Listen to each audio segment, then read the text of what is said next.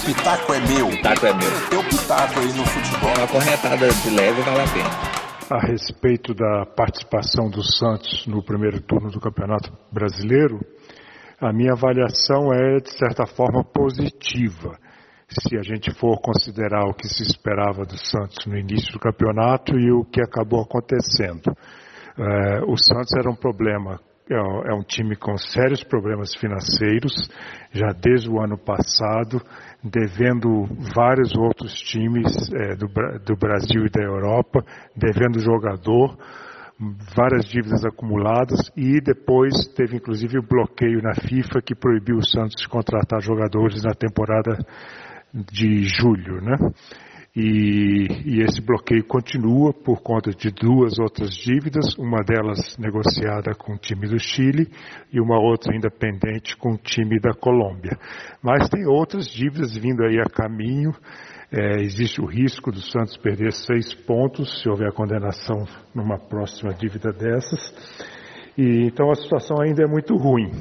Por conta disso, não dá para pensar em reforçar o elenco nesse momento e o elenco tem carência, principalmente na armação camisa 10. Os jogadores que nós temos ou são muito novos, inexperientes, ou é um jogador que deixa a desejar o Jean Mota. Mas, no geral, eu falei que a campanha foi positiva, tendo em vista essa perspectiva né, de o que se esperava. E também teve um outro fator, quer dizer, o Santos ele, é, ele foi prejudicado pela arbitragem em alguns jogos principalmente por coincidência em jogos contra os times cariocas. Santos foi prejudicado contra o Vasco, contra o Flamengo e contra o Fluminense. E prejuízos esses que assim não é o torcedor que está dizendo, é os comentaristas que viram os lances e que divergiram do VAR. Quer dizer, o VAR, evidentemente, ele veio para melhorar, eu sou super a favor, mas nem sempre o pessoal que aplica o VAR acerta, né? Então, é, é, se a gente for considerar esse tipo de situação em que houve divergência em relação ao que o VAR apontou, é, a gente pode concluir que houve prejuízo para o Santos nesses três jogos. Mas enfim, isso é parte da disputa. Mas dito isso, por quê? Por que, que eu digo isso? Porque esses pontos teriam sido cruciais. Se o Santos tivesse aí mais uns quatro pontos, cinco pontos, estaria dentro do G4, estaria disputando lá em cima, né? Estava numa situação boa na tabela, mais ou menos em sexto lugar. Essa tabela que a gente não pode dizer nada com certeza, porque cada time tem um número de jogos diferentes, mas é, poderia estar melhor. Mas estar melhor não significa que o Santos tenha condições de disputar o título.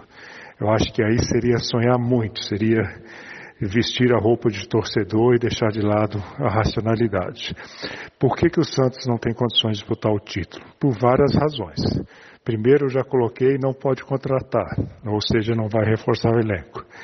Segundo, que com o elenco curto e participando de três competições desgastantes, né, que o Santos está na Copa Libertadores, está na Copa do Brasil, pelo menos até hoje à noite, quando joga com o Ceará, e o próprio Brasileirão. Então, você tem um elenco curto disputando três competições, o banco de reservas formado basicamente por garotos da base. É, então, é uma situação que não permite sonhar além, dessa, além do patamar que nós já estamos. Né? E até porque o clube vai priorizar as outras duas competições. É, pelo fato de estar bem no brasileiro, ter risco zero de queda, Talvez tenha algum risco se perder os seis pontos, mas é, mesmo assim dificilmente vai brigar lá embaixo. Então o Santos vai concentrar na Libertadores e na Copa do Brasil. Se o pitaco é meu, o pitaco é meu. Teu pitaco aí no futebol. Uma corretada de leve vale a pena.